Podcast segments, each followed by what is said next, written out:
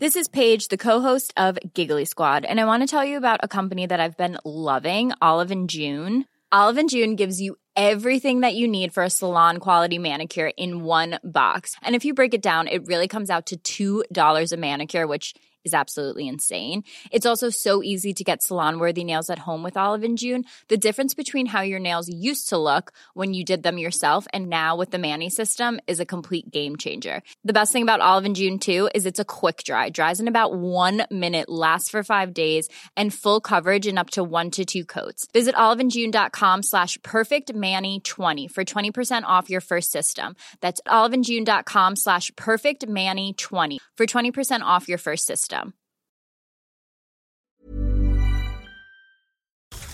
You're now rocking with the best. Welcome Please welcome. Welcome, all of you. to StarCast Ladies and gentlemen. with Flo and Max. Powered by Wyra.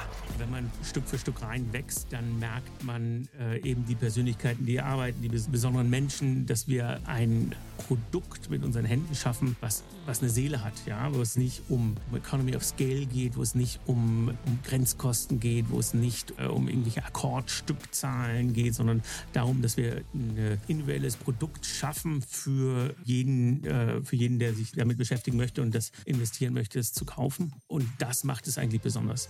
Liebe Startcast-Fans, heute habe ich mich mal aus meinem in ein ungewohntes Terrain, aus meinem gewohnten Terrain herausgetraut und bin in ziemlich heiligen Hallen und in ziemlich alten heiligen Hallen, würde ich mal sagen. Ich habe mich ins Schloss oder beziehungsweise in ein Herrenhaus des Schloss Nymphenburgs getraut und bin heute bei Nymphenburg Porzellan und habe heute den Herrn Thomas Anders Thomas bei uns im, im Podcast zu Gast. Richtig, richtig geil, ähm, dass wir das hier aufnehmen dürfen. Als die Antonia mich gerade vorne an der Pforte beziehungsweise im Laden abgeholt hat, hat sie gesagt, wir machen das heute drüben im, äh, in der Residenz. Und ich schon so, boah, geil, da war ich ja noch nie. Schön, äh, dass du da bist. Schön, dass du dich in unseren kleinen Nischen-Podcast einladen hast lassen. Ja, vielen Dank. Ich wäre auch zu euch gekommen, aber äh, wie gesagt, jeder Ausflug, jede Reise macht ja, äh, macht ja bekanntlich wissentlich. Ja. ich bin ähm, sehr mit diesem Ort verbunden. Das muss ich vom, schon mal vorher, vorab sagen. Ähm, liebe Zuhörer, ich durfte hier in, im Schloss Nymphenburg heiraten. Ich durfte im, äh, im, hier im Garten von Nymphenburg Porzellan die, die Hochzeitsfeierlichkeiten abhalten. Deswegen bin ich ähm, mit dem Herz schon sehr dabei. Wir durften hier von der Rocker aus zwei Projekte bereits umsetzen. Eins mit dem äh, Rolf Sachs und eins ähm, über euer quasi einen Imagefilm. Und ähm, insgesamt das alles ist so weit weg von dem, was wo der Florian in der Realität und, und ich auch in der Realität reinrennen. Die Menschen, die hier sind, sind echte Unikate. Das, was ihr macht oder das, was ihr herstellt, sind echte Unikate. Und ähm, vielleicht für alle, die nicht aus München kommen und nicht Nymphenburg Porzellan kennen, hast du Lust, einmal ganz kurz zu erzählen, was ihr denn eigentlich so genau macht? Wir sind vor 276 Jahren gegründet ähm, äh, von dem Schwiegersohn von August dem Starken. Der hatte seinerzeit irgendwie 37 Jahre vorher Meißen gegründet und dann hat der Schwiegersohn gesagt, ich mache dem. Äh, Ach wirklich, Meißen Porzellan gegründet worden? Äh, Also der Schwiegervater hat das gegründet. Ja. Und dann hat äh, Max der dritte Josef, äh, Kurfürst zu seiner Zeit, gesagt, äh, Schwiegerpapa, was ich kann, kann ich auch, äh, kannst du, äh, was du kannst, kann Kannst ich auch. auch, ja. Und hat dann sozusagen angefangen, ähm, Porzellan herzustellen. Aha. Und wir machen alles noch hundertprozentig zur Handarbeit und, und haben keine einzige Maschine, die dort, ähm, ich sag mal, unterstützt, die druckt, die, die presst, die dreht, sondern das wird alles durch die Hände der einzelnen Unikate der einzelnen Mitarbeiter gemacht. Und das ist halt ein, ein Handwerksberuf, der aber äußerste Fähigkeit mit, äh, bedarf, weil Mhm. sonst das Produkt halt krumm und schief rauskommt. Mhm. Und das ist sozusagen, was wir mit, mit Leidenschaft hier am, äh, am Gründungsstandort äh, herstellen. Mhm. Können wir da vielleicht einmal auch mal drüber sprechen, wie der Prozess ist? Also wie kann man sich das als Laie, der das Ganze nicht kennt, der nicht weiß, wie, wie das Ganze hergestellt wird, wie stellt man denn diese Porzellanen Gegenstände denn eigentlich her? Was sind da die Steps? Vielleicht um mal es kurz abzureißen. In Kürze, also es wird Feldspat, Quarz, Kaolin vermahlen, Mhm. äh, gewaschen, gereinigt, äh, abgepresst, zwei Jahre eingelagert. Mhm. Aufbereitet. Zwei Jahre. Zwei Jahre liegt das sozusagen im Maugkeller Mhm. und danach kommt das raus und wird nochmal aufbereitet und geht dann entweder als flüssige Form in die, äh, in die Formerei oder als äh, feste Form eher, wie man sich beim Töpfern vorstellen kann, als Masse Ja. in den und wird auf der Scheibe dann jede Tasse, jeder Teller aufgedreht und wird dann zweimal gebrannt und geht dann in die Malerei und wird dann äh, dort nochmal mit, der- mit den Fa- mit den Farben äh, ähm, händisch angemalt Mhm. und dann nochmal eingebrannt. Und wenn ich das jetzt so höre, zwei Jahre liegt irgendwas. Wenn ich jetzt was bei euch bestelle, muss ich dann zwei Jahre warten oder? Naja, wir haben ja vor zwei Jahren auch schon mal Masse hergestellt. Ja. Also von daher haben wir von, von dem äh, immer genug. Also ähm, die Porzellanmasse ist nicht, der, äh, nicht das Nadelöhr, sondern ähm, der Mensch, der das fertigt. Dieter Zeus. Der Zeug ist, äh, ist die Masse, macht die Masse, äh, die, äh, macht die Masse äh, Mühle, aber ich sag mal, derjenige, der dreht, der äh, Christian Furtmeier oder der Josef Knipfer, die dann halt physisch, händisch Ja. diese ähm, die Teller und Tassen aufdrehen, die gehen halt nach acht Stunden äh, nach dem erfolgreichen. Arbeit nach, nach Ja, Hause und ja. ist nicht so wie die Maschine, die dann 24 Mhm. Stunden durchläuft. Ja, ist. Wie gesagt, Florian, du warst, warst ja, glaube ich, noch nicht hier. Ähm, Ich kann es sehr empfehlen, mal so eine Führung zu machen. Es ist ganz fantastisch, auch diese Leute kennenzulernen. Dieter Zeus ist für mich, ich habe ihn ja jetzt nochmal wieder getroffen bei dem zweiten Dreh, den wir hier hatten. Er ist einfach eine Erscheinung. Also so, ähm, Dieter Zeus ist auf jeden Fall, Zeus ist auf jeden Fall Programm bei ihm. Er ist eine, ein, eine menschgewordene Maschine. Er ist ungefähr zwei Meter groß und vier Meter breit. Ähm, sieht aus wie so ein Bodybuilder, aber er sagt halt auch immer, das muss man auch haben, also das muss auch sein, weil sonst könnte man diese Tonne, die er da am Tag hin und her bewegt, nicht bewegen. Und was ich halt spannend fand, ist, wenn man so durch die einzelnen Bereiche durchgeht und vielleicht ist das auch ähm, relevant für den Business Case, den, den, den ihr habt, worüber wir auch ähm, gleich noch mehr sprechen wollen, ist, jetzt ist in jeder, also wenn man so durch verschiedenen Abteilungen mal durchläuft, ich habe überall junge Leute gesehen. Außer am Anfang. Also außer beim Dieter. Beim Dieter, ja, genau. Der Dieter ist. Wie, äh, wie macht ihr das mit dieser klassischen, man würde jetzt sagen, ähm, schaltet ihr Employer Branding Kampagnen oder wie macht ihr das? Wie sucht ihr nach theoretisch Leuten? Weil so wie er es gesagt hat, war, ich bin jetzt noch fünf Jahre da und dann bin ich raus. Genau, also das ist, ähm, man kann sich das, das ist zwar nicht ganz nur Dreisatz, ja, Ja.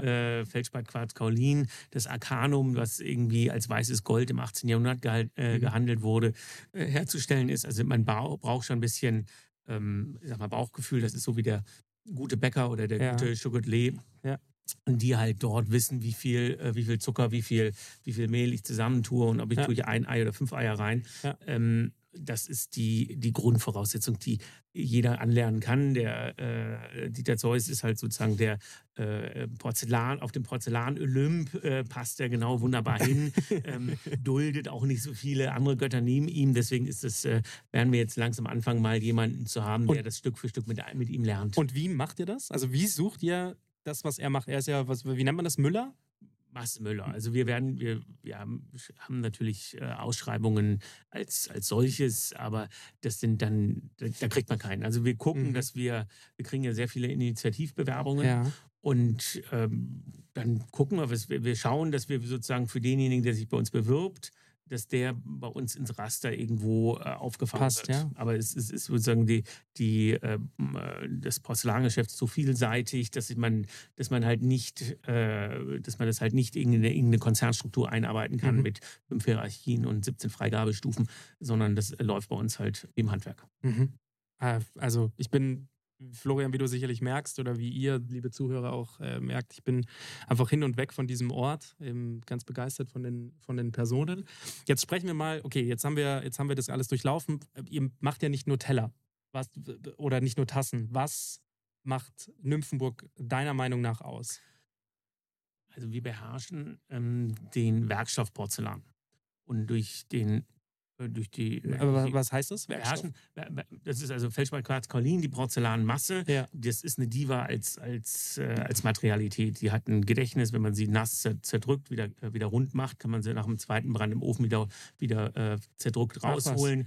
Und ähm, wir wissen, was, äh, wo die Grenzen sind des, äh, des, der Materialität und können es halt händisch umsetzen. Mhm. Und äh, wir hatten mal ein, äh, ein, ein Modelabel hier, die uns ges äh, gesagt haben, wir sind die, das, das, äh, das, die Haute Couture des Porzellans. Mhm. Dadurch, dass wir in kleinen Stückzahlen Sachen herstellen können, die die Industrie überhaupt nicht erst überlegt, Mhm. haben wir halt eine, eine Nische für uns gefunden, wo wir halt denjenigen das Besondere geben können. Mhm. Aber wa- was heißt kleine Stückzahl? Ihr produziert von einem Stück bis hin zu Ich sag mal 1000. 1000. Ja, und ähm, in der sozusagen im Jahresschnitt stellen wir ungefähr äh, um die äh, 12.000 Stücke her. Ich wollte ja, ich wollte gerade sagen, ich hab, ähm, bin dann so Löwen vorbeigegangen, die gehen dann schon an, den, an die 1000 Stück hin. Der- Die, die Löwen, die du gesehen hattest, waren halt ein großer, Auf, ein großer Löwenauftrag. Das ist, äh, kommt selten vor, dass wir sozusagen am Stück so viele Löwen äh, produzieren. Aber grundsätzlich, ja, haben wir von, haben wir von Kleinstchargen, ich sag mal von Mhm. fünf, sechs äh, Stück bis hin dann zu Ach, das gibt's auch, ja? 5, 6, dass dann wirklich Einzelaufträge kommen. Genau. Ach, krass. Also Arch Archiv, wir nennen das Archivfertigungen, dadurch, dass wir ja alles noch das produzieren können, was wir seit Mhm. 276 Jahren produzieren, können wir äh, auch die Untertasse aus dem 18. Jahrhundert nachfertigen. Ach, was. Oder äh, ähm, Sondergrößen, Sonderformen, äh, was auch immer, Mhm. die dann angefragt werden. Wenn wir da jetzt nochmal so ein bisschen genauer über das ganze Thema sprechen, interessiert mich auch irgendwie dein Antrieb. Ich, ich glaube, du bist jetzt seit zehn Jahren hier in der geschäftsführenden Position. Was hat dich hierher verschlagen? Hm, Es sind, glaube ich, jetzt im November sind es schon zwölf. ja. Oh, Also wow. So schnell geht das. Ähm, immer von Jahr des Drachens zu Jahr des Drachens. Ne? Ähm, die, ähm, also ursprünglich bin ich hier eher reingerutscht. Ja? Ich komme gar nicht aus der Was hast du vorher gemacht? ähm, Private Equity und Venture Capital. Also ich komme aus der klassischen M&A ähm, Corporate Finance Schiene und bin dann über mehrere Umwege äh, oder Umwege oder Zufälle eher äh, hier hinge- hingekommen und äh, habe mir das Geschäft leichter vorgestellt. Ja? Und aber wenn man so Stück für Stück reinwächst, dann merkt man äh, eben die Persönlichkeiten, die arbeiten, die besonderen, äh, besonderen Menschen, dass wir ein, eigentlich ein Produkt mit unseren Händen schaffen, Ja. äh, was, was eine Seele hat, ja, wo es jetzt Mhm. nicht um, um Economy of Scale geht, wo es nicht um, äh, um Grenzkosten geht, wo es nicht um, äh, um irgendwelche Akkordstückzahlen geht, sondern darum, dass wir ein individuelles Produkt schaffen für jeden, äh, für jeden, der sich, äh, Mhm. sich damit beschäftigen möchte und das investieren möchte, es zu kaufen. Ähm, und das macht es eigentlich besonders, Mhm. dass wir halt vielfältig sind, dass wir halt von, ich, ne, ich nenne es mal von der Bartfliese, Waschbecken über äh, den, das, äh, das Licht äh, bis hin zum äh, bis hin zur Tellertasse kommen äh, und dann im, zum Schluss zum Dekorativen bleiben, wo wir hier Figuren. Figuren, die, die, die wir hier sehen, die die Zuhörer nicht sehen, sind halt ähm, Kunststücke von Damien Hirst, die wir gemacht haben. Also es gibt, äh, gibt die ganze Bandbreite aus. Das ist Damien Hirst. das ist Damien Hirst, ja. Das ist ein, das So, jetzt Pegasus. mal, während ihr jetzt, während ihr, während ihr jetzt eure Kunststücke anguckt, muss ich mich jetzt auch mal einklinken. Ich glaube, ich habe jetzt gerade eher mehr oder weniger in Ehrfurcht zugehört, Ja. weil ähm, ich bin auch wirklich weit weg von Porzellan und ehrlich gesagt habe ich gerade auch was gelernt. Ihr macht 60 Stücke am Tag. 12.000 bei 200 Arbeitstage, wenn ich mich nicht verrechnet habe, sind es äh, 60 Stücke am Tag. Das ist ja Wahnsinn. Also das ist ja im, im, im Sinne von, wie wenig und wie viel Aufwand da dann drin stecken muss, weil du gemeint hast, es geht ja gar nicht um Economies of Scale, da kannst du bei 60 Stücken am Tag nicht viel rausholen. Wie darf ich mir das vorstellen?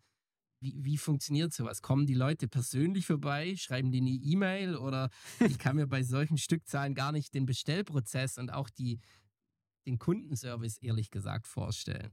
Wir haben zwei, ähm, zweierlei ich sag mal, Vertriebskanäle. Der eine Ka- Kanal ist einfach hier unser Laden am, ähm, Mhm. am Schlossrondell, wo die Leute reinkommen, was sehen, sagen, finde ich super, äh, kaufe ich.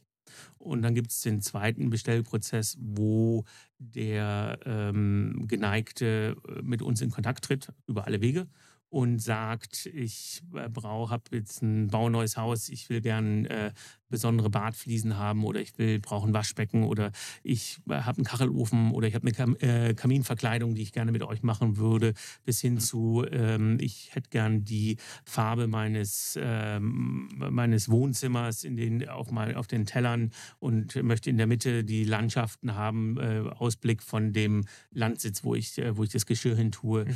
ähm, oder ich ich äh, komme hin und sage, ich habe einen lieben alten Hund, äh, der macht nicht mehr lange und äh, den hätte ich gerne zwölfmal in Porzellan. Ja, aber ein bisschen jünger, der ist so ein bisschen eingefallen, ein bisschen grau, ob wir den nicht ein bisschen, ein bisschen noch aus den jüngeren Tunen können. noch mal tunen können.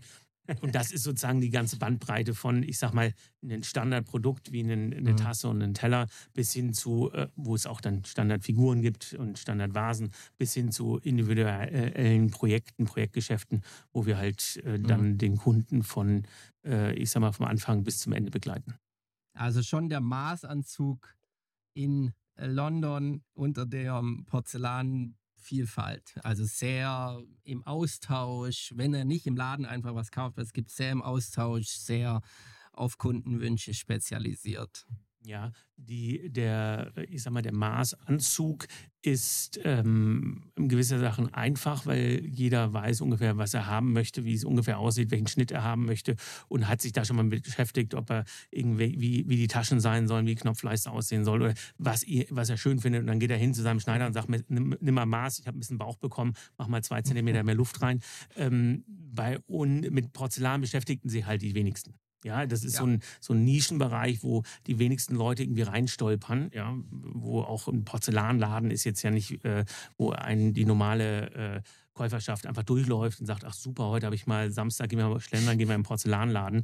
Äh, da hat man schon einen Zugang zur Materialität und zum Kunsthandwerk, wenn man zu uns rein, äh, reingeht. Also alle, die zu uns kommen, kommen bewusst. Also wir haben jetzt nicht, wir haben natürlich ein paar, äh, die sagen, ich habe mal davon gehört, will immer kommen, aber das ist auch ein gewisses Bewusstsein. Das, aber wir haben jetzt nicht irgendwie den Mitma äh, Mitnahmeartikel, wo jeder sagt, ach super, jetzt bin ich mal hier, jetzt kaufe ich mal ein, sondern das ist ja schon ein Prozess. Mm, Und was, ich habe da gleich mehrere Fragen. Ähm, äh, Frage Nummer eins ist so, was, wo würdest du jetzt euren klassischen Kundenstamm hinstecken? Ähm, was heißt hinstecken? Also das, äh, so, wo würdest du sagen, dass es so von diesen 12.000 Stück, die ihr im Jahr produziert, werden 80 Prozent abgenommen von? Achso, Ungefähr. Äh, äh, ja, also grundsätzlich haben wir ähm, das größte Hauptgeschäft mit, ähm, äh, mit Endkunden. Ja, also wir haben private Endkunden, die Ah, ja, uns kaufen. wirklich. Also wir haben ähm, äh, Hotellerie, Gastronomie ist verschwindend gering. Die haben 30 Prozent Schwund und die können sich halt, ich, ich sag mal, den Maßanzug aus London nicht leisten. Ja, die kaufen halt für ihre Kellner halt die H&M eine Sarah-Hose und wenn die kaputt ist, kaufen sie halt eine neue. Wo, also vielleicht auch mal für unsere Zuhörer zum Einordnen. Wir haben jetzt quasi, wir haben jetzt quasi von dem, von, von dem Handwerk gesprochen und wie aufwendig das ist und wie wenig ihr produziert. Können wir auch mal so einen Durchschnittspreis irgendwie sagen, wo du sagst, da, da fängt äh, der Teller an. Ja, das Schwierig, ist, oder? Das, das ist schwierig, weil wir halt, ähm, also ich sag mal, so ein Espresso-Becher, äh, eine Espresso-Tasse kostet, äh, kostet irgendwie 80 Euro. Ja? Der, den wir jetzt hier sehen. den wir hier sehen. Ja? Hm. Ähm, den ihr auch wiederum nicht seht, ne? Ja. Aber Ah, äh, ich packe ihn in die Shownotes. Ein, ein Die- sehr klassischer, schöner Espresso-Becher für unsere Zuhörer. Ja. Aber äh, das ist, ähm, und da fängt es an, und wenn der jetzt bemalt wäre mit irgendwie einem äh, Rokoko-Blüten-Schmetterling-Dekor und äh, 5 cm hat Goldkante ähm, aus 24 Ka- Karat, dann kostet der wahrscheinlich dann 1000 Euro. Mhm. Also die Spanne ist groß. Ich sage, das soll aber kein, heutzutage braucht man ja auch kein, also der normale Mensch braucht kein vollständiges Service mehr. Mhm. Es reicht ja, wenn man zu Hause für sich und seinen, äh, seinen Liebsten halt morgens den Tag beginnt aus einer schönen Tasse. Gut, aber gibt ja Gastronomien, die voll ausgestattet sind von euch. Die gibt es ja, aber ich meine grundsätzlich, aber das ist ja nicht die Regel. Ja? Und die haben auch im, äh, äh, zum Vergleich, äh, die normale Gastronomie, Hotellerie hat 30 Prozent Bruch. Die, die, wir, die wir ausstatten, die haben halt so anderthalb bis zwei Prozent Bruch im Jahr. Also, aber, aber das ist halt. Und wie das, viele Kündigungen bei diesen ein, eineinhalb Prozent? Das, das habe ich natürlich nicht mit, mit, mit, äh, mit erfahren. Aber grundsätzlich hat das ja was mit Haltung zu tun. Ja, Ja, stimmt. Wenn, man, wenn man ein Qualitätsprodukt hat, dann geht man damit anders um, als wenn ich irgendwie was habe, was irgendwie nicht, äh, was irgendwie aus der Maschine purzelt. Und, Überall äh, so. Überall so. Ich kann mit meinem Kaschmirpulli auch Rosen schneiden und der hält 20 Jahre, weil ich halt immer einen großen Bogen rummache. Mhm. Wenn ich da mit meinem, mit meinem normalen Jersey einfach reinlaufe und es mir egal ist, wie ich hängen bleibe, Mhm. dann ist der halt auch nach einem Jahr kaputt. Total. Ja. Ich würde gerne noch einmal kurz. noch mal? Ja, bitte.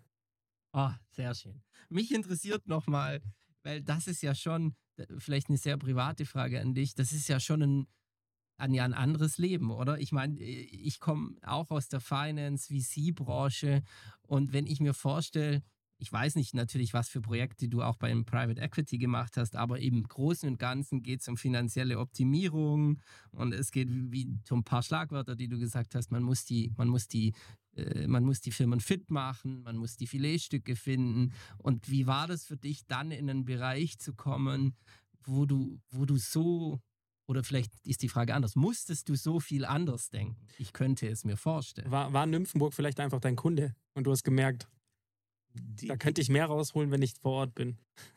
Also was ich, was natürlich den, äh, ich sag mal, diesen ähm, Private Equity Markt treibt, ist natürlich eine Optimierung, ist natürlich eine, ähm, ein Leverage, ist natürlich äh, zu schauen, wie ich am schnellsten äh, konsolidiere, wachse damit äh, durch Zukauf und habe da natürlich eine ganz anderes m, äh, Grund, Grundvoraussetzung, einen anderen Drive als derjenige, der hier im Handwerk arbeitet. Und äh, da sind auch, an, also im Handwerk sind andere Fähigkeiten äh, ähm, verlangt. Und ich glaube, die Wertschöpfung ist halt hier langfristig viel höher, ja, und ähm, der Return on Investment, was man sozusagen hier macht, ist, ist viel höher als das, was sie überhaupt im, im Private Equity schaffen können. Auch wenn man das natürlich prozentual irgendwie, wenn ich da sage, ich habe irgendwie ähm, hohe zweistellige Return on Investment Raten im Private Equity, habe ich hier viel höhere einfach dadurch, also nicht monetär, sondern emotional,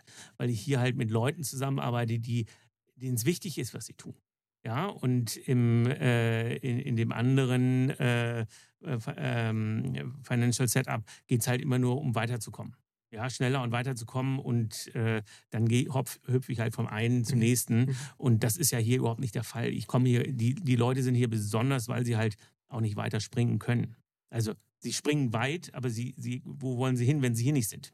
Ja, also die Ja. haben, wir sind ja schon, die haben sich ja irgendwann mal festgelegt, äh, mit 16 die Lehre hier zu machen, wurden, waren gut genug, wurden übernommen und haben dann mal 10, 15 Jahre äh, hier ihr Handwerk gemacht und haben da auch ihre, ihre Leidenschaft und ihre, ihre Liebe sozusagen reingesteckt und können sich gar nicht an, vorstellen, an, irgendwann das hinzugehen. Aber das Diese- ist ja bei jedem Handwerk Diskus- so. Ja.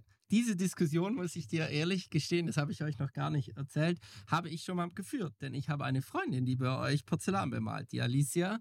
Und ich habe ihr genau die gleichen Fragen mal gestellt, wie du jetzt gerade sagst. Wo sie, das, wo sie mir gesagt hat, sie macht jetzt eine Ausbildung, habe ich gesagt, aber du, das ist ja, du bist ja praktisch für immer gebunden. Dann sagt sie, ja, genau deshalb. Ich will das wirklich können.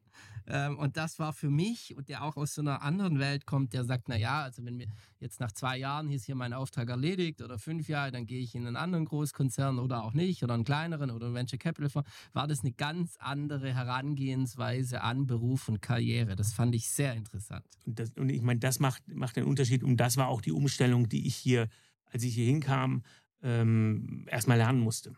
Das ist halt, Ja. äh, dass die Mühlen halt anders laufen. Also da war nochmal ein ganz anderes, äh, anderes Setup vorab, weil es war, ähm, als, das, als ich hier 2011 äh, reingekommen bin, hatte der Prinz Leopold das gerade aus, aus der Familienstiftung herausgekauft und es war halt 40 Jahre vorher in Familienstiftungshand und die hat, äh, wie so eine Stiftung halt ist, ist halt äh, kurz vorm Staats, äh, Staatskonzern, äh, vom Staatsladen, da ist halt Dynamik gleich null, ja, und die wieder irgendwie rauszuköcheln, hat halt ein bisschen gedauert. Wie hast du das gemacht?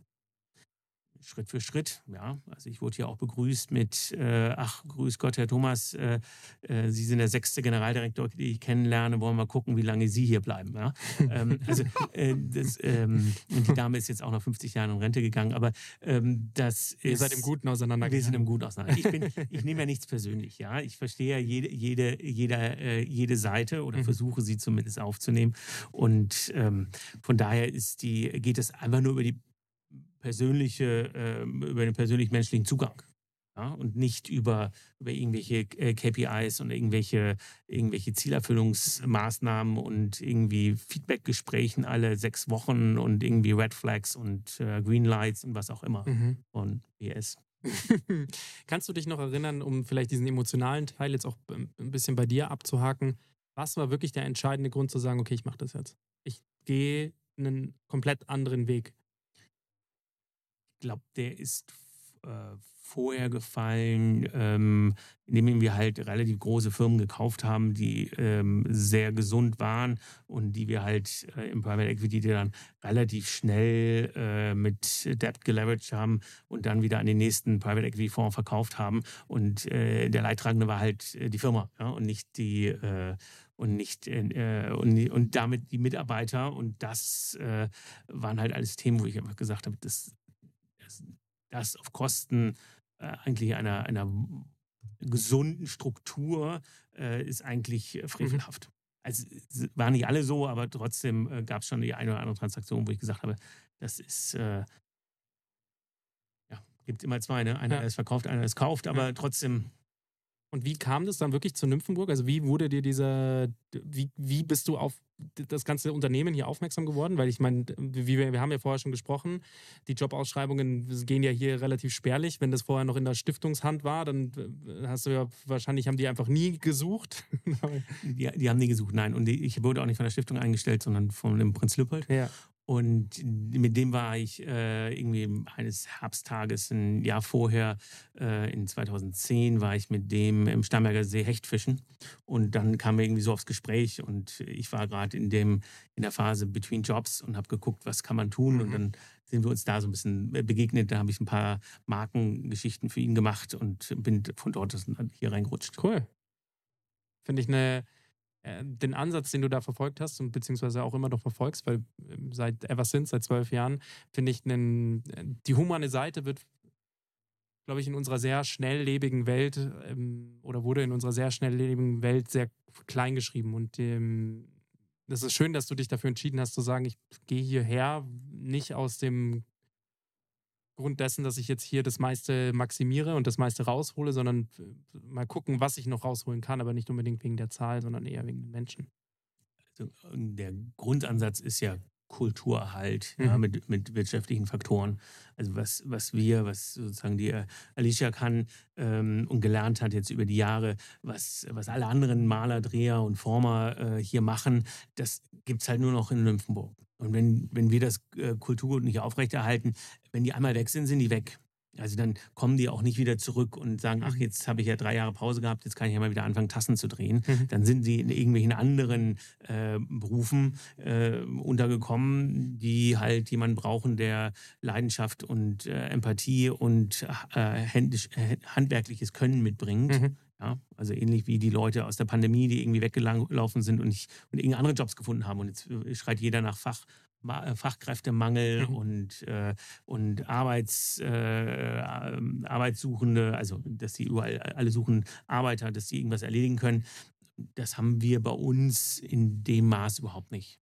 Ja, weil die halt, wir haben halt gearbeitet. Darf ich eine prekärere Frage stellen? Gern. Du kannst auch sagen, da antworte ich nicht drauf. Kannst du so sagen, was ihr ähm, Umsatz macht im Jahr? Ähm, so wie auch der Rolls-Royce ausreichend, ja. Aber das ist halt, wir können nicht viel Gas geben auf der Autobahn. Wir müssen schon schauen, dass wir immer schön mit, äh, ich sag mal, zwischen 90 und 100 pendeln im fünften Gang und ja nicht zu hochtourig fahren, dass da zu viel äh, Sprit aus dem, auf 100 Kilometer verbraucht wird. Also die, ähm, wir, ähm, ja, wir sind Handwerk, wir arbeiten, sitzen hier in, im Herzen von München. Äh, alle, die hier arbeiten wollen, auch zumindest irgendwo im Umkreis wohnen. Äh, wir sind halt, haben viele Parameter, die halt äh, das, äh, ich sag mal, die, das, äh, das gerechte Bezahlen der, äh, der Mitarbeiter auch Mhm. einhergeht. Und deswegen sind wir, äh, sind wir jetzt nicht, das ist jetzt keine äh, Luxury Cash Cow, ja, Mhm. von der Herrn Arnaud oder von Herrn Pinot oder so, die hier irgendwie äh, 13, äh, 20 Prozent Wachstum brauchen und 25 Prozent EBIT-Marge und so. Mhm. Da sind wir weit weg von. Was war das spannendste Projekt, das du begleiten durftest über die letzten zwölf Jahre?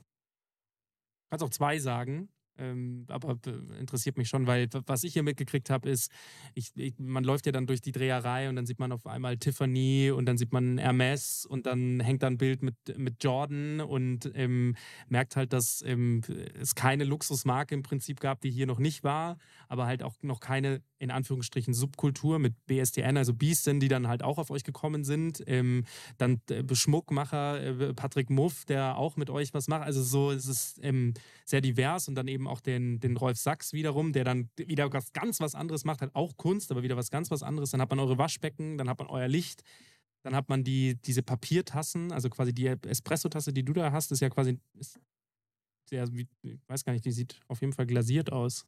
Die ist jetzt glasiert, ja, aber die gibt es auch unglasiert. Ja, genau. Also, Was war das so? Ähm, Also ich bin, also ich, ich schaue eher auf die, auf die Projekte, die wir gemacht haben im, ähm, im Privathaushalt, wo die Leute sich wirklich mit der Materie auseinandersetzen, Mhm. im Gegenzug zu einfach Konsum. Mhm. Ja, also ich nenne es immer die, die ganzen großen äh, Marken, äh, die haben natürlich ein Interesse dran von der ähm, von, von unserem Craftsmanship, was wir machen, äh, dass sie einen Abstrahleffekt bekommen. So nach dem Motto, wir machen alles industriell und maschinell und, und auf, auf Millionen von Stückzahlen, aber wenn wir uns so ein kleines äh, Feigenblatt irgendwie umhängen oder ein Lindenblatt auf die Schulter legen von Nymphenburg, dann können wir uns da so ein bisschen Abstrahleffekt äh, äh, erhoffen.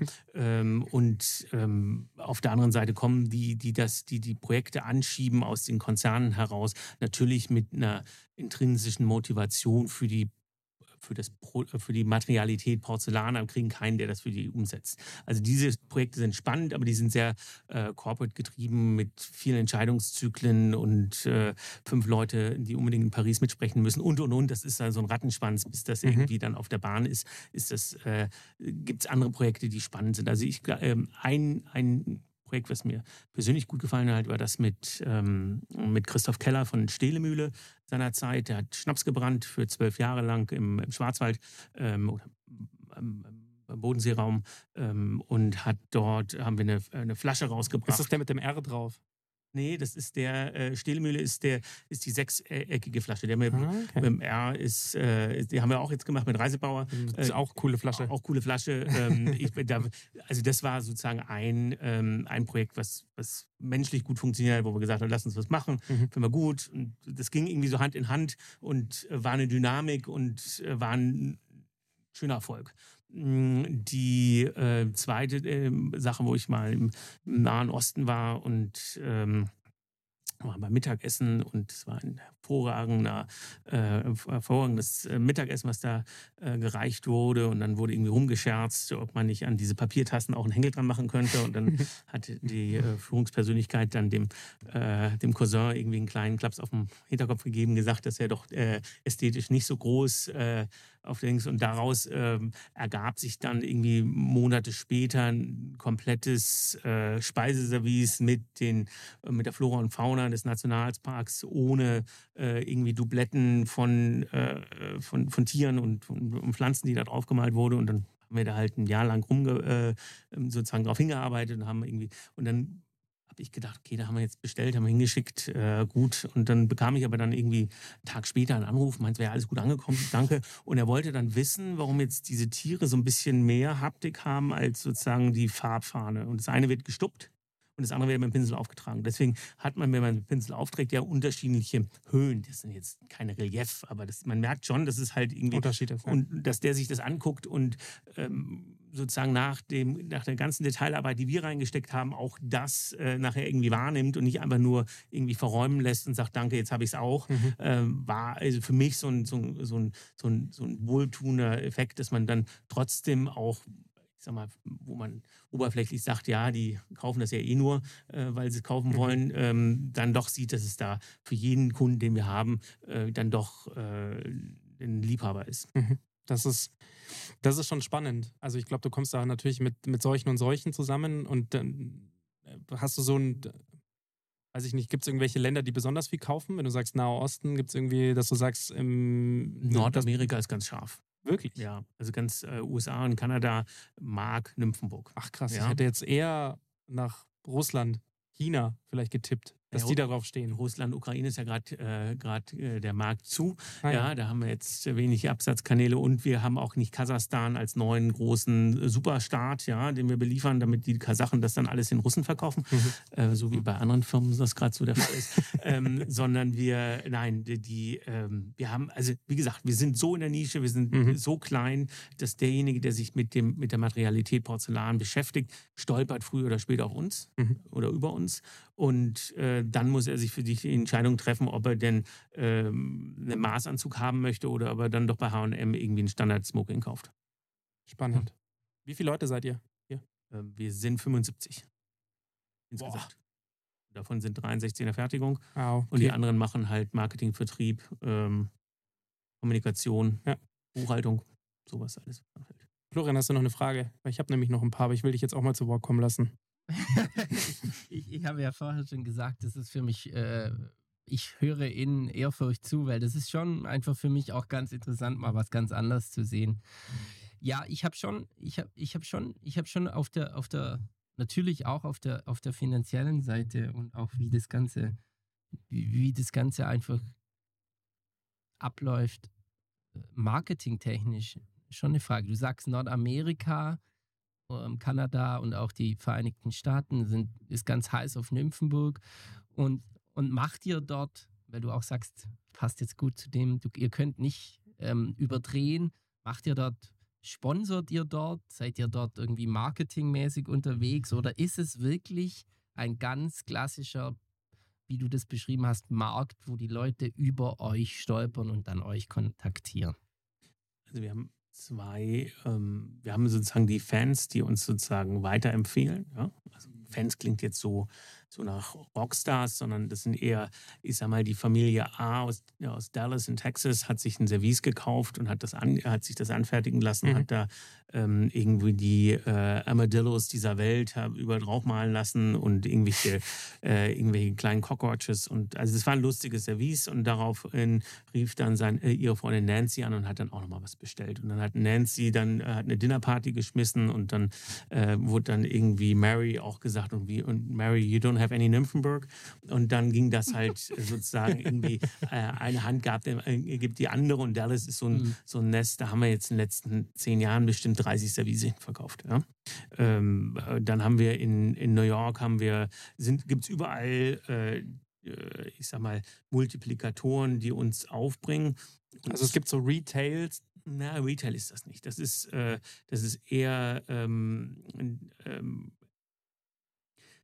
ich sag mal, wir haben so wie der Ted Mühling, der diesen Becher hier äh, gemacht hat, der hat ein Schmuckgeschäft in, in New York und hat halt auch unter anderem Nymphenburg. Der verkauft halt nur Tiere oder Mhm. sein eigene, äh, eigenes Mhm. Design. Der verkauft jetzt keine Service. Aber es gibt dann noch den äh, klassischen Interior Designer, der immer sagt, ich habe was ganz Besonderes. Äh, und da gibt es in, in, in Bayern gibt's so ein kleines, äh, so ein, äh, am Schloss so eine kleine Manufaktur, die kannst du nirgendwo sehen. Und da haben wir was ganz Besonderes. Mhm. Und dann äh, finden die das Amerikaner halt ganz spannend, dass es halt irgendwie noch äh, große Qualität gibt in einem Bereich, wo der Amerikaner gar nichts hat. Ja, also Ja. Tischkultur macht er ja schon ein bisschen was, wenn er dann mal was tut. Aber Mhm. ähm, auf der anderen Seite gibt es ja kein, kein Glas und kein Porzellanhersteller aus Amerika. Und Mit dann Geschichte. Kommt?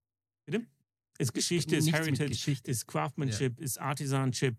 Ja, also da gibt es eine ganze Menge äh, Themen. Wo, und dann gibt es halt dieses ganze Customi äh, Customizen, äh, Bespoke-Thema, wo die Leute ähm, auch sagen, ach super, das hat dann Nancy auch nicht, wenn ich das bei dir bestelle.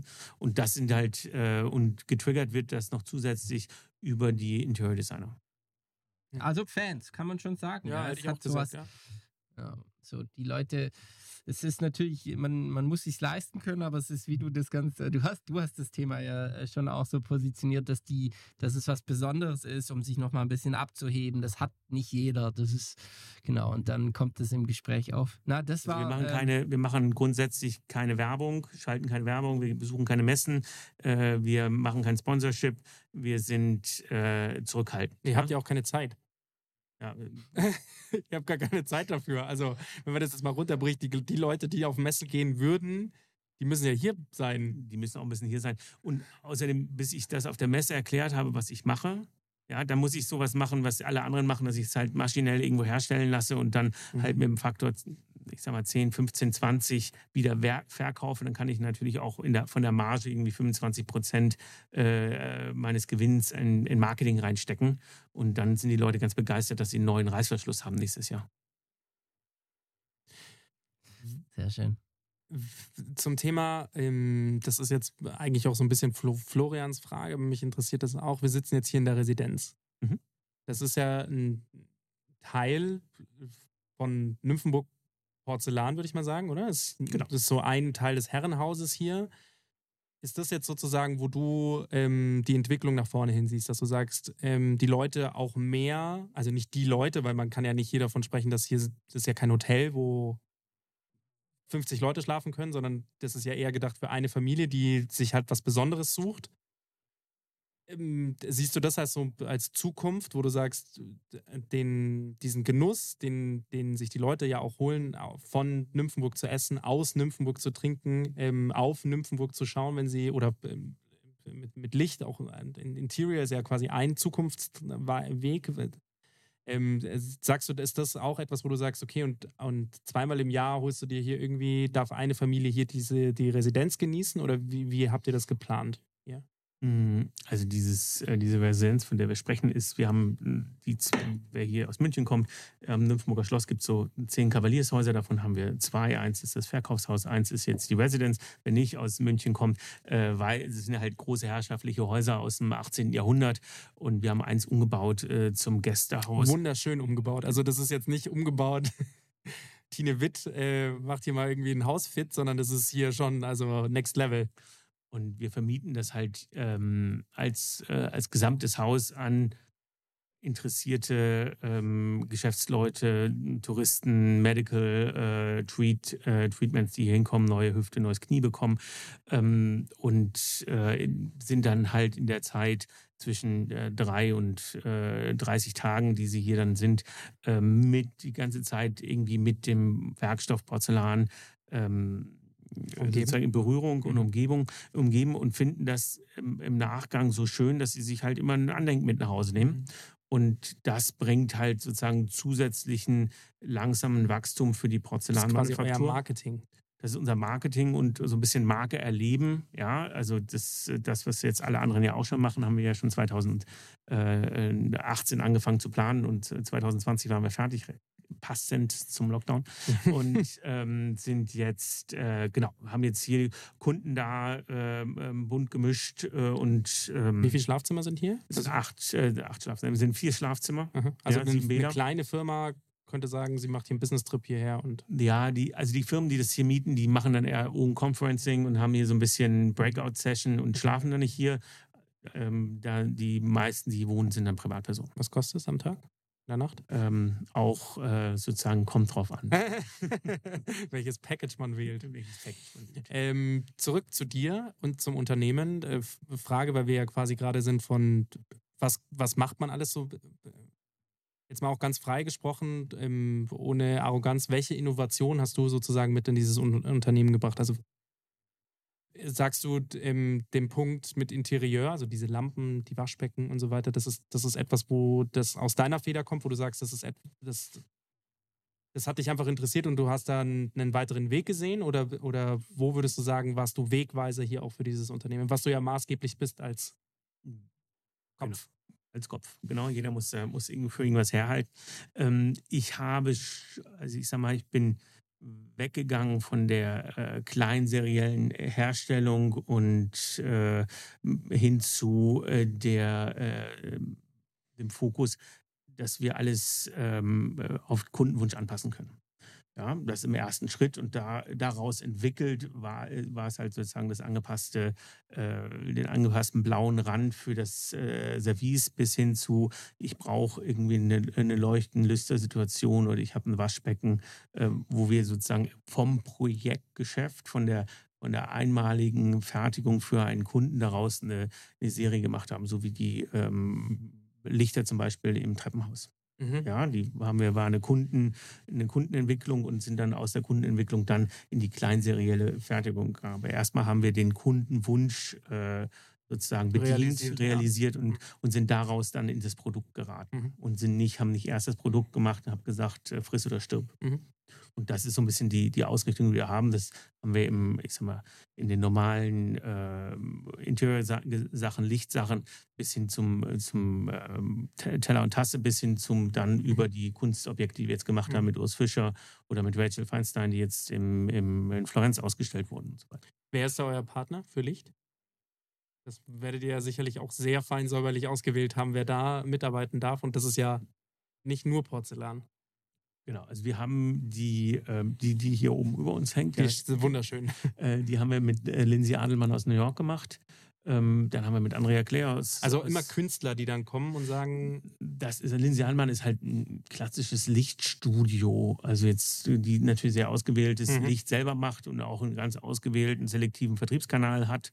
Ähm, aber das sind äh, sozusagen, da gibt es jetzt äh, keinen, wir haben jetzt kein- keinen der großen Lampenhersteller, für die wir sozusagen in, in, in Lohn fertigen. und Okio zum Beispiel, die kämen ja auch aus München, wären die Mhm. äh, interessant? Ja, das, das sind halt äh, zwei unterschiedliche Philosophien. Porzellan ist zwar rein, hat aber äh, das Problem des Spaltmaßes. Mhm. Äh, und Axel Meise ist ja. Aber wart ihr mit denen schon im Gespräch? ja, ja, wir sind, äh, sind schon mit dem Gespräch. Aber das, wir sind halt, wir, wir schaffen halt nicht die Präzision im Spaltmaß, wie die das in, für ihr Licht vorsehen. Mhm. Und deswegen haben wir da zwei unterschiedliche Philosophien. Ja? Boah, Also- aber auf so eine Ko- Kollabo wäre ich auf jeden Fall mal gespannt. Ähm, wir können ja die Haute Couture-Version für Okio machen. Ja? Das wäre das wär was. Also Axel Meise kommt auf jeden Fall auch hier in dem Podcast. Da werde ich ihn, gleich, da werde ich ihn, werde ich ihn direkt mal drauf ansprechen, wann es denn endlich soweit ist. Ich hätte, würde mir gerne meine Nymphenburg Porzellan ähm, Occhio-Lampe gerne bei mir ins Bad hängen. Also wasserfest wären wir ja. Ne? ja, eben, ja. Ihr, ihr ja. Bei denen weiß ich es nicht, aber wahrscheinlich auch. Aber ich glaube, da, da passt auch so der Anschluss dran, wenn du mal ein bisschen in die, in die Zukunft schaust. Wo wollt ihr denn noch hin? Ne? Also ich glaube, natürlich habt ihr eine Marke, die sehr, die ein sehr starkes Fundament hat. Du hast so die klassischen Marken und auch so ja, Markenwörter bedient mit Heritage. Nichtsdestotrotz ist es ja so, jeder muss sich bewegen. Was, was schwebt dir denn noch vor? Wo willst du denn mit der Marke und auch mit den Produkten noch hin? Gute Frage. Also wir ähm, als klassisch DNA ist natürlich Tellertasse und, äh, und das Figurative. So ist, ist es im 18. Jahrhundert entstanden. Das ist sozusagen das Rückgrat mit diesen ganzen Neuausrichtungen, die wir machen im Architekturbereich. Angefangen von, von dem Licht über, über die Bodenfliese, Wandfliese, über das Waschbecken, über diese ganzen Interior-Design-Themen, ja, ist das der, der Fokus, wo wir uns jetzt äh, aufgrund der, der Materialität hinbewegen können, wo, wo wir halt in, auf, auf kleinsten Raum mit relativ wenig Gewicht relativ gute Sachen umsetzen können, äh, sei es jetzt das Flugzeug oder sei es jetzt das äh, Boot, wo wir halt äh, mehr Eigenschaft, bessere Eigenschaften haben als der Naturstein. Einfach nur als äh, und wenn das mal, wenn da jemand auf, das, auf den Zug mal aufspringt und versteht, was wir tun, dann haben wir da einen zusätzlichen, Wachs, einen zusätzlichen Markt. Wobei auch da, äh, auch meine Mitarbeiter äh, wachsen dann ja nicht auf Bäumen. Mhm. Wir stellen jetzt, äh, wir äh, haben jetzt am äh, nächste Woche, nee, die, am Freitag gibt es vier neue Auszubildende, Mhm. die hier Irgendwie äh, ist jetzt wieder der Start, ja? ist ja am 1. September und haben jetzt aus, ähm, vom letzten Jahr noch drei weitere, also haben wir sieben Auszubildende.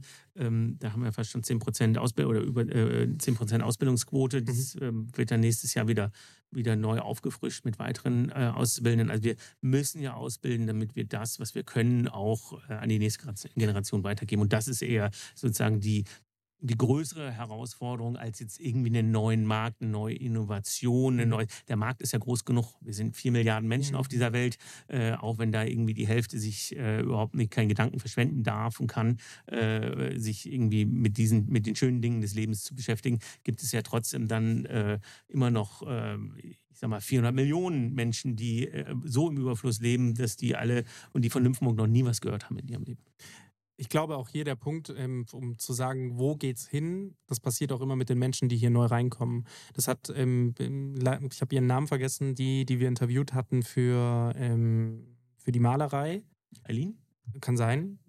Super, ganz, ganz liebe Person. Und die hat dann eben gesagt, sie findet das halt schön, dass das halt hier was Menschenbetriebenes ist und jeder Mensch bringt halt die Veränderung rein. Das bedeutet, Innovation passiert ja aus euch heraus mit den neuen Personas, die, die da kommen und gehen. Also Genau, es gibt auch in dem Sinne ja auch bei uns jetzt keine äh, Hierarchie. Ja. Meine, es gibt immer eine Abteilungsleitung, die halt irgendwie den irgendwie das organisieren muss, dass das Mhm. alles irgendwie äh, in Zusammenhält. geregelten Bahnen läuft und produziert wird und, und für den Kunden rechtzeitig in der richtigen Qualität fertig wird. Ja. Aber grundsätzlich kann jeder hat jeder seinen Freiraum, wenn er sagt, ich hätte mi- würde mich da gerne drauf äh, spezialisieren oder Ja. hätte da mal, dann bin ich der Letzte, der sagt, das geht nicht. geil. Also da bin ich auf jeden Fall noch gespannt, was so alles kommt. Und ähm, solange du hier bleibst, wird das auf jeden Fall immer ähm, so die Strukturen haben, die es hat. Weil für mich ist es halt einfach ein, wie würde ich, also ich hoffe, ich klinge nicht despektierlich. Es ist einfach ein Exot. Ähm, Nymphenburg Porzellan ist für mich ein Exot in dieser Welt, weil so gar nicht auf Masse zu gehen, so gar nicht auf, ähm, auf die bestimmten Parameter ähm, zu achten, die du ja aus deinem vorhergehenden Unternehmen her kanntest, zu sagen, und jetzt entschleunigen wir mal und jetzt gehen wir mal in ganz andere Richtung und gehen eher auf Handwerk, also wirklich Manufakturen, gehen da wirklich mal drauf und gibt ja auch ganz viele Manufakturen, die sich das auf den Namen schreiben, aber wenn du da mal wirklich dahinter schaust, dann ist das eigentlich gar keine richtige Manufaktur mehr. Und Ich- bei euch ist es ja echt so. ich, ich glaube, wir sind, ähm, sind zwar jetzt der Exot, ja, aber wir sind, gibt dem Kind noch fünf Jahre, was die KI jetzt alles schon generieren kann. Und ich habe neulich mal selber äh, gepromptet, einfach nur aus Spaß, um zu gucken, was rauskommt, ja. Mhm. Und äh, war erstaunt, wie, äh, wie toll der mich versteht und was da rauskommt. Es wird ja, wir werden ja eine, einen Überfluss an, an medialen Themen haben, an, an Kreationen, an, an, an virtuellen, äh, digitalen äh, Schöpfungen, die aber nichts mehr mit der Realität zu tun haben. Und ich glaube, äh, dass, dass wir noch die Einzigen sind, die diese virtuellen äh, Kreationen noch umsetzen können in, in einer Materialität Mhm. vom Porzellan. Ich glaube, da sind wir, sind wir daher führend und sind noch die, die das noch können. Ja, also wir haben einfach ein Beispiel, wir hatten die, die großen Sockel von der Rachel Feinstein, die Gartensockel, da hatte die Rachel ein äh, Scholarship bekommen von Cola. Cola ist so Villeroy Boch aus Amerika. Und dann hatte die 15 Monate, durfte sie da irgendwie machen. Die haben gesagt, ja, ja, machen wir, machen wir. Und dann irgendwie nach zwölf Monaten haben sie gesagt, sie wissen überhaupt nicht, wie sie das machen sollen. Dann ist sie zu uns gekommen und wir haben das dann sozusagen manuell aufgesetzt, weil die können halt ähm, Waschbecken in Form pressen, aber die können keine Kunstwerke in Höhe von ein, mit, mit Meter 50 Höhe und irgendein Mhm. Ausmaß von irgendwie knapp 200 Kilo äh, Tonmasse äh, herstellen.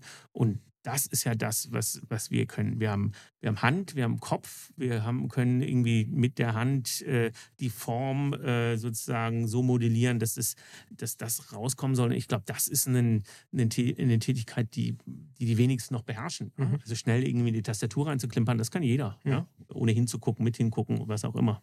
Aber ähm, dass ja auch gut ist, dass es, dass es Vereinfachungen gibt, aber ich glaube, im, im, äh, im, äh, im, auf der langen Linie werden wir mit unserem Handwerk, äh, werden, wir da, äh, werden wir da die Sieger sein, weil alles andere kann ich kopieren. Ich habe noch ein paar Fragen. Wir sind zwar jetzt schon fast am Ende unserer Stunde angekommen, was echt krass ist, wie die verflogen ist, aber ich habe noch zwei, drei Fragen. Ähm, die gehen, äh, die ersten zwei gehen wahrscheinlich ein bisschen schneller und dann hätte ich noch eine, die ein bisschen äh, ausschweifender sein könnte. Äh, Florian, hast du noch eine? Ja, ich hab, ich, ich bin gerade ehrlich gesagt abgetaucht in das, in die Ideenwelt. Also weil nochmal, meine, ich bin ja Mitarbeiter der O2 und ich bedarf mich ganz viel mit äh, IoT und Next Level Communication und Satelliten beschäftigen. Und ich bin gerade ehrlich gesagt voll abgetaucht in, in meine, kurz in die Gedankenwelt, wie man diese zwei doch sehr unterschiedlichen Märkte, weil das finde ich immer spannend, wie man das zusammenbringen kann. Habe gerade jetzt Eigenschaften von Porzellan gegoogelt. Ähm, ich komme, ich habe leider zu viele Ideen, als dass ich das jetzt alles ausspeichern könnte. Deshalb, Max, Schei, äh, bitte mal deine, deine Fragen. Ähm, und ich bin jetzt auch wieder da und google nicht mehr die Eigenschaften von Porzellan. ich, ähm, hier googelt der Chef übrigens noch selbst, äh, wie du merkst. Ähm, ähm, eine Sache, äh, ähm, ich würde mich jetzt gerne selbst nochmal einladen mit dem Florian, dass wir vielleicht nochmal eine zweite Folge hier aufnehmen, aber dass der Florian einmal das hier auch sieht. Also ich würde gerne mit ihm hier mal die Tour machen. Der muss erst die Tour machen und dann hat er so viel Fachfragen, dass Ja. wir dann, die klären wir dann vor dem Interview und danach können Ja. wir sozusagen das Eingemachte. So, jetzt ist ähm, Porzellan ein euer Haupt, Hauptstoff. Ihr habt nichts anderes außer Porzellan. Wie war das während, ähm, wie, wie krisenbeständig seid ihr? Also du hast ja schon gesagt, aus was ihr besteht. Ich weiß jetzt nur nicht halt genau, wo, kommt, wo kommen die Materialien denn her? Kommt das alles aus Deutschland? Oder habt ihr zum Beispiel letztes Jahr im, im Januar gemerkt, Mist, jetzt kriegen wir ein paar Engpässe. wir, dadurch, dass wir die 100% Wertschöpfung bei uns im Haus haben, sondern äh, nur Feldspat, Quarz, Kaolin aus bestehenden Minen uns liefern lassen. Der Kaolin kommt aus, aus der gleichen Mine, wo wir 1747 schon die ersten Kaoline bekommen haben, liegt heutzutage auf der Tscheche, in, der, in der Tschechei. Mhm. Ähm, der Feldspat oder Quarz kam früher irgendwie aus Bayern und Baden-Württemberg. Diese Minen haben alle zugemacht. Jetzt kommt er aus Norddeutschland und Norwegen. Äh, da ist, die, ist Okay. der Transport relativ äh, über, also äh, ohne Mhm. Lieferkettenengpässe. Aber wir nehmen ja homopathisch Mengen ab im Vergleich zu denen, die wirklich die Materialität benutzen. Einfach nur ein Beispiel zu geben, wir brauchen, verbrauchen im Jahr, weiß nicht, drei Tonnen ähm, ähm, Kaolin. Das ist, klingt jetzt viel, ähm, 3000 Tonnen, aber wenn man, äh, 3000 Kilo, aber wenn man dann äh, schaut, dass irgendwie ein Wacker Chemie für seine, äh, für sein Silikon 10.000 Tonnen im Jahr abnimmt, ja, Mhm. äh, das, das, da interessiert sich keiner von diesen Minenbetreibern äh, dafür, dass Nymphenburg irgendwie Kaolin braucht. Ja. Aber wir haben genug, wir haben genug auf ich, Lager. ich, woll- nee, ich wollte nur gerade also auch da ansatzweise nochmal fragen, seid ihr denn da überhaupt an der Ab Abnahmemenge? Also es gibt auch manchmal so Abnahmemengen, so, wir hatten das letztens irgendwie mal bei so jemanden, der ähm, nachhaltige Kaffeebecher hergestellt hat oder ähm, wiederverwertbare Kaffeebecher und der hat gesagt, okay, die Mindestabnahmemenge ist irgendwie 50.000. Wie, wie ist das bei euch da, bei denen? Naja, wir, die mögen uns ja, weil wir Ja. halt so ein Exot sind Ja. und wir das schon seit, eh, seit, seit deren Gründung bei uns, äh, von denen beziehen, äh, sind die äh, relativ loyal zu uns. Aber neulich hatten sie wieder, und wir brauchen eine bestimmte Qualität im Kaolin. Mhm. Und neulich hatten wir wieder eine Charge, die gepasst hat, die, wo die Schrumpfung passte, wo die Weisheits, Weisheitsgrad passte, die Homogenität und sowas. Das wird, gibt so Schnelltests, die wir da machen. Und dann habe ich gefragt, wie viel habt ihr denn noch von? Ja, sie hätten noch drei Tonnen. Äh, die anderen 3000 Tonnen haben wir in die Düngemittelindustrie nach Tunesien verkauft. Ah, fantastisch. Äh, die, die Sache ist die, äh, dass wir wirklich nur, äh, aber wir, wir kaufen alles ein, was wir sozusagen, was für uns gut ist und das lagern wir dann ein. Das wird ja nicht schlecht. Genau. Beim nicht schlecht werden habe ich auch eine Sache gelernt. Florian, da kannst du jetzt auch nochmal was von mir lernen. Umso länger ähm, die Masse liegt, desto besser wird sie. Oder? Ja. Hast das, du es von Herrn Zeus gelernt? das habe ich von Herrn Zeus gelernt. Der hat dann auch irgendwie hat erzählt, das fängt halt dann an zu schimmeln, glaube ich. Oder zu, Maukprozess Mauken. Ja, genau. Und, und, diese, und umso länger das liegt, desto besser wird der, wird der Stoff. Genau. Ähm, Sage ich da jetzt mal dazu. Ähm, jetzt hast du schon erklärt, okay, Ukraine-Krise ist jetzt für euch, fürs Produkt per se ähm, mal kein Problem gewesen und Corona, äh, Covid, ähm, äh, Naja, wenn, wenn keiner mehr rausgeht und Angst hat, äh, dann wird natürlich auch weniger kon- konsumiert. Davon haben wir natürlich auch was mitbekommen. Ähm, äh, in 2020, 2021 hat sich das wieder äh, normalisiert. Die Leute Mhm. sind wieder teilweise gereist. Die Leute hatten wieder Zugang zu, Mhm.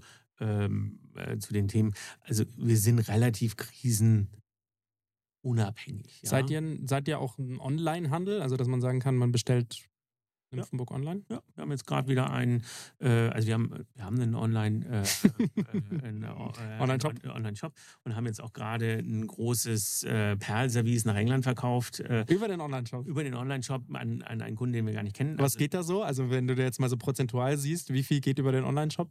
Also nicht jetzt nicht jetzt geldtechnisch, sondern so wie viel Prozent? Ja, homopathische Mengen. Also wir sind, äh, der Online-Shop hat bei uns irgendwie, hat, nimmt, noch, nimmt noch keine 10% des, äh, des Gesamtumsatzes. Also wird eine Glocke geklingelt, wenn mal wieder was über den Online-Shop bestellt wird und dann, dass man sagt, wie haben die uns gefunden? Ich glaube, äh, die, als wir die eingerichtet hatten und wir haben so einen äh, äh, großen ähm, Shop-Provider und dann hatten die Mädels die, die App auf ihrer auf ihrem äh, äh, Telefon, dann ging immer kling kling kling kling. ja, ach, ja, okay, dann ist es Shopify wahrscheinlich. Ja, genau.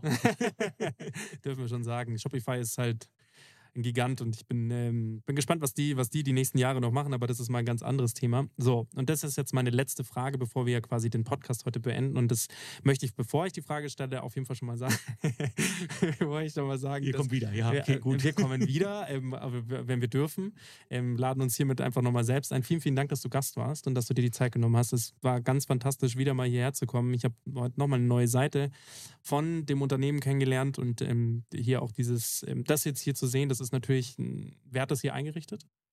ähm, Mang Mauritz Design Aber auch, aus München. ja, weil das sieht schon, also. Wir können gleich nochmal durchgehen. Ja. Max Ähm, ist ein alter Ästhet. Da- also es ist der, krass. Der, dem gefällt das. Ja, ja, es gefällt mir sehr.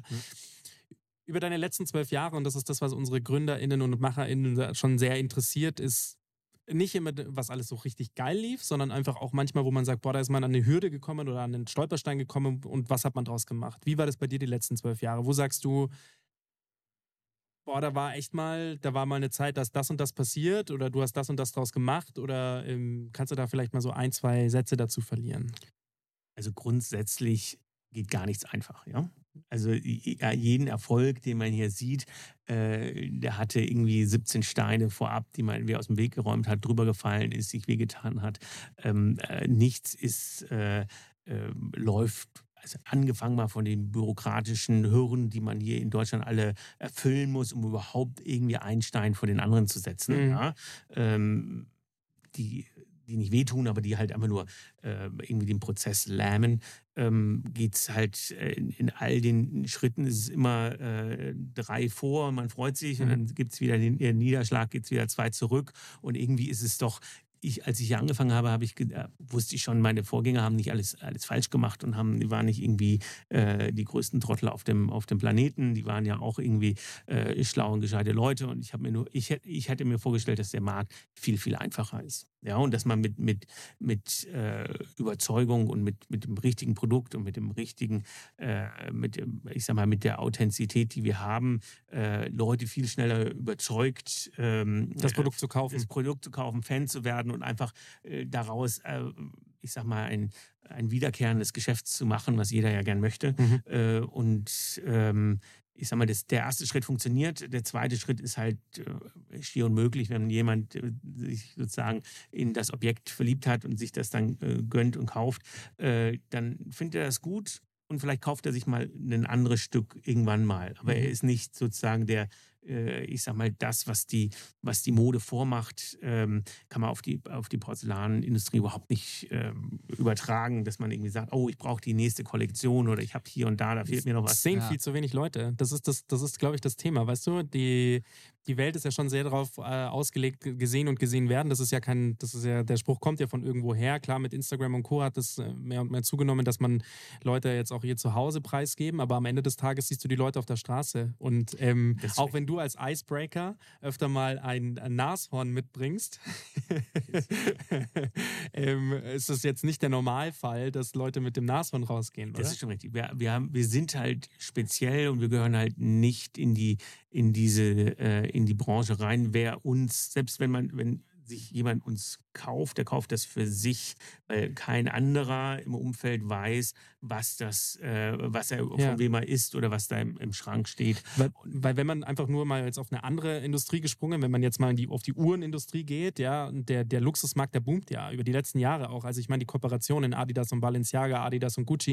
Ich meine, dass du dann sagst, du kaufst, du kaufst einen Samba, also einen Schuh, einen klassischen Adidas-Schuh, der im, im Retail irgendwie 90 Euro kostet und plötzlich kostet der eben 900 Euro. Nur weil halt Gucci jetzt auch mit drauf steht. So. Und deswegen sage ich, der Markt ist ja da. Ja, nur ich- das gesehen werden halt. Ich, ich ja das, glaube aber, ähm, dass ähm, es gibt ja für alles äh, gibt immer eine Zeit, Ja. ja. Und ich, wenn der äh, Weichmacher aus dem Plastik raus ist, dann hat er auch keinen Zweitmarktpreis mehr, Mhm. ja. Es sei denn, irgendwie Herr Jordan hat ihn mal getragen und Mhm. da irgendwie seine Meisterschaft gewonnen Ja. hat. Ähm, die, ähm, also ganze also ich sag mal, alles, was, was zu heiß wird, ähm, wie die Uhr gerade, äh, das ist für mich die, äh, die Tulpen des, der Renaissance. Ja? Ja. Also d- das kann sich nicht halten, dass ich eine Edelstahluhr mit drei Zeigern und, und einem Datum irgendwie für, wenn ich sie dann bekomme, für äh, dann fürs Fünffache gleich weiterverkaufen könnte. Ja? Und wie gesagt, eure Beständigkeit gibt euch auch irgendwo recht. Wie lange gibt es euch nochmal? Können wir es nochmal wiederholen? 200, F- Äh, 76 Jahre. 276 Jahre. Damit würde ich jetzt. Was ein Ende. War es ein Ende. Damit ähm, würde ich jetzt den Podcast beenden. Lieber Anders, schön, dass du da warst. Lieber Flo, danke, dass du äh, Danke, uns Anders. beigewohnt hast Danke, und gestaunt hast. Das ist äh, sehr, sehr schön und hat sehr viel Spaß gemacht. Und ähm, ich freue mich auf den zweiten Teil. Ich mich auch. Ähm, Danke, vielen Dank. Ja, Vielen Dank. vielen, vielen Dank. Bis dann. ciao. ciao. ciao. ciao. Thanks for listening to this episode of StartCast with Flo and Max, powered by Wyra.